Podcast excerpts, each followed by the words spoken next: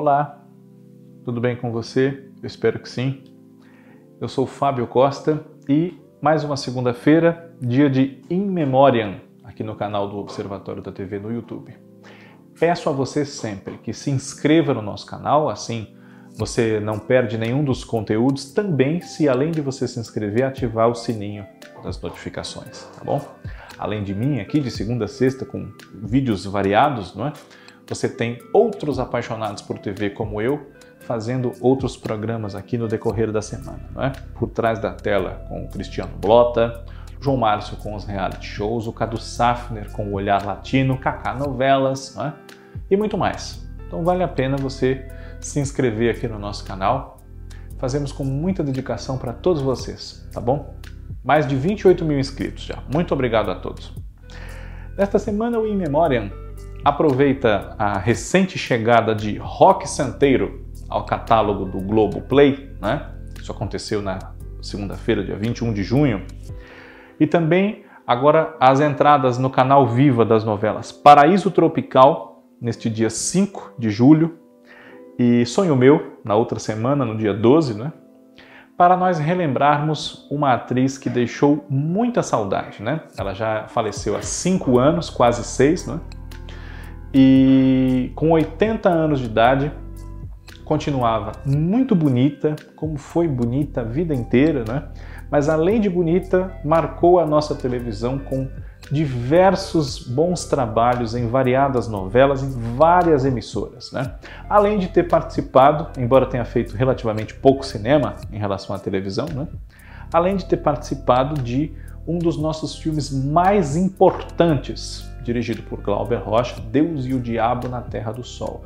Você provavelmente já sacou de quem eu estou falando, não é? Ioná Magalhães. Ioná Magalhães, que em Rock Santeiro interpreta Matilde, né? a dona da boate Sexus e da pousada do Sossego, né? exuberante aos 49 para 50 anos de idade. Né? Ela que nasceu no dia 7 de agosto de 1935 na cidade do Rio de Janeiro, que foi onde também ela faleceu né? em 2015. Uh, Ioná Magalhães ela viveu na sua infância, juventude, num subúrbio né, de Lins de Vasconcelos e começou a trabalhar como atriz no rádio e depois na televisão, não de brincadeira, mas um pouco descompromissadamente. Né? Ela já fazia, como a, é, é como ela mesma disse certa vez, né? É, coisas que a gente mesmo brinca, né? de teatrinho, coisas assim. Gostava de fazer esse tipo de brincadeira o pai dela ficou desempregado quando ela tinha 14, 15 anos de idade e ela decidiu, por que não, né? Ajudar em casa, ajudar no orçamento da família, uh, fazendo a, da sua brincadeira uma profissão, né? Então foi tentar ser atriz e com a sua roupa de estudante mesmo, né? Saía da escola e ia para os estúdios das rádios, onde começou a fazer rádio novelas, na Rádio Tamoio e também na Rádio Tupi. Não tardou muito para que aquela jovem talentosa, né?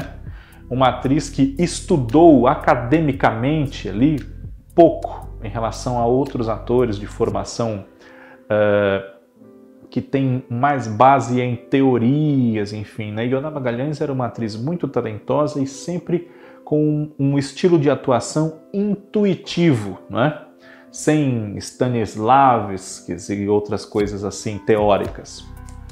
E essa moça que demonstrava ter um talento, uma vontade de fazer com garra, aprender mesmo a fazer cada vez melhor e que era muito bonita, foi chamando a atenção dos diretores, dos produtores, né? E assim não tardou para que ela participasse de muitos teleteatros, inclusive na Bahia, onde ela morou um tempo, né? É, atuou num grupo de teatro com Luiz Carlos Maciel, também já falecido, né? e em diversos teleteatros baseados em literatura clássica produzidos pela TV Itapuã. Né? E no Rio de Janeiro, além de teleteatros, ela participou de novelas ainda não diárias, como A Cidadela, né? Ao lado de Paulo Porto, uh, Terror em Xangai, com Sérgio Brito, né? A Cidadela, que é baseada num, num livro de A.J. Cronin, né?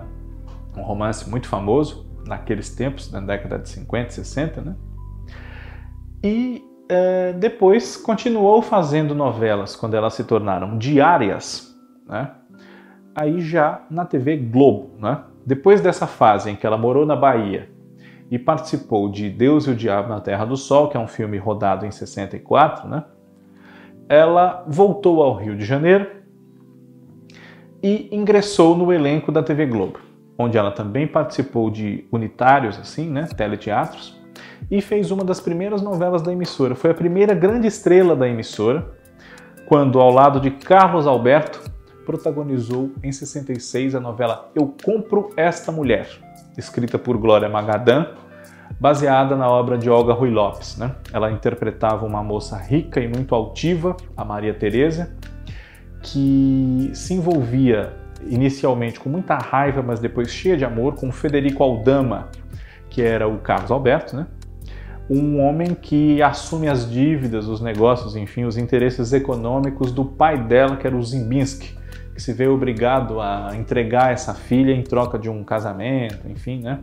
É uma história que guarda alguns pontos de, de conexão com Senhora do José de Alencar, né? mas desenvolvida em outras bases. Né? Uma versão dessa mesma história, produzida no México, foi exibida pelo SBT aqui no Brasil em 92, salvo engano meu, e a personagem equivalente à da Ioná Magalhães era interpretada por Letícia Calderon, que depois ficou aqui muito conhecida, mais ainda, né, por ter feito a Esmeralda, que nós vimos aqui no ano 2000, e é uma atriz muito reconhecida na televisão mexicana. Né? Uh, depois de Eu Compro Esta Mulher, e convivendo ali com outras estrelas em ascensão na dramaturgia da TV Globo nos anos 60, né, como Glória Menezes, que chegou pouco depois à emissora, Teresa Amaio, né? Ioná Magalhães era uma super estrela protagonista de novelas e fez várias novelas escritas por Glória Magadã nesse período, né? Também participou de O Sheik de Agadir, com Henrique Martins e Hamilton Fernandes, logo em seguida, ainda em 66 fez A Sombra de Rebeca, em 67, uh, ah, O Homem Proibido, conhecida em outras praças como Demian, o Justiceiro, né? Uh, e também A Gata de Vison, né? além de A Ponte dos Suspiros, em 69, que foi a última dessa fase dela na TV Globo. Depois houve um desentendimento ali e tanto ela quanto Carlos Alberto, que então era seu marido, deixaram a TV Globo e foram para a TV Tupi, e lá fizeram juntos também uma novela chamada Simplesmente Maria, né? adaptação de um original estrangeiro também, que começou um pouco mal de audiência, mas depois melhorou graças às adaptações feitas pelo autor do seu texto, Benjamin Catan. Né? Mas a passagem de Ioná pela Tupi durou pouco. A de Carlos Alberto foi um pouco mais longa, ele ainda fez outros trabalhos lá, nesse começo dos anos 70, mas Ioná, em 72, já estava de volta à TV Globo e voltou com força total até para recuperar a grande posição que ela tinha de estrela da casa. Né? Foi a vilã, a Nara, na novela Uma Rosa com Amor, em 72. E aí inaugurou uma série de outros trabalhos até o final da década, quando de novo esteve na TV Tupi. Né? Antes de voltar para a TV Tupi, Iona Magalhães fez na TV Globo uh, fez, fez na TV Globo Semideus, Corrida do Ouro, também participou de Saramandaia né, e de Sinal de Alerta. Né? São trabalhos de grande destaque dela nessa época, além de um que eu quero destacar particularmente, O Grito, de Jorge Andrade, em 1975, quando ela fez Kátia, uma sobrevivente do incêndio do edifício Joelma, que ocorreu aqui em São Paulo em 74, né? Ela trabalhava como secretária e no decorrer da história se envolve com o Rubens de Falco, que interpretava o Agenor, um bancário de sexualidade reprimida, enfim, né? Uh, em 79, Ioná mal terminou o Sinal de Alerta, foi fazer na TV Tupi uma novela clássica, cult, né? Gaivotas, também do Jorge Andrade, com um super elenco encabeçado por ela e Rubens de Falco, né? Que tinha ainda Altair Lima, Isabel Ribeiro, Márcia Real, Cleide Ácones, Abraão Farc, Paulo Hesse, Elizabeth Gasper, Serafim Gonzalez, Gésio Amadeus, Sônia Oiticica, Paulo Goulart e muitos outros. Um elenco de grande quilate.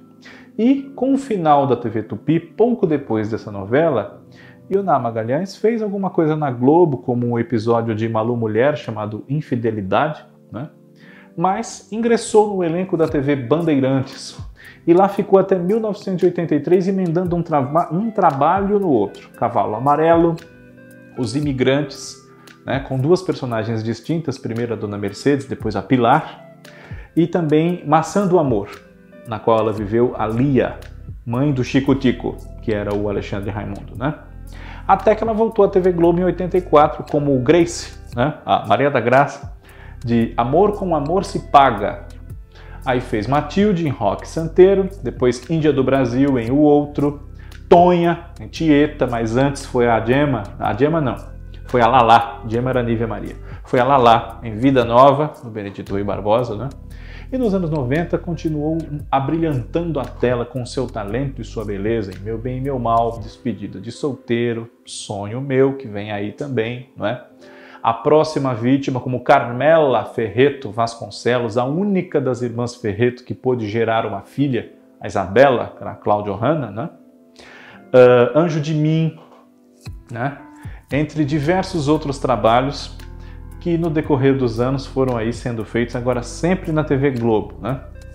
Uh, a última novela de Iona Magalhães foi em 2013, Sangue Bom, e nesse meio tempo aí, entre Anjo de Mim e Sangue Bom, ela também participou da minissérie Um Só Coração, fez Cama de Gato, fez Negócio da China, Senhora do Destino, Paraíso Tropical, né?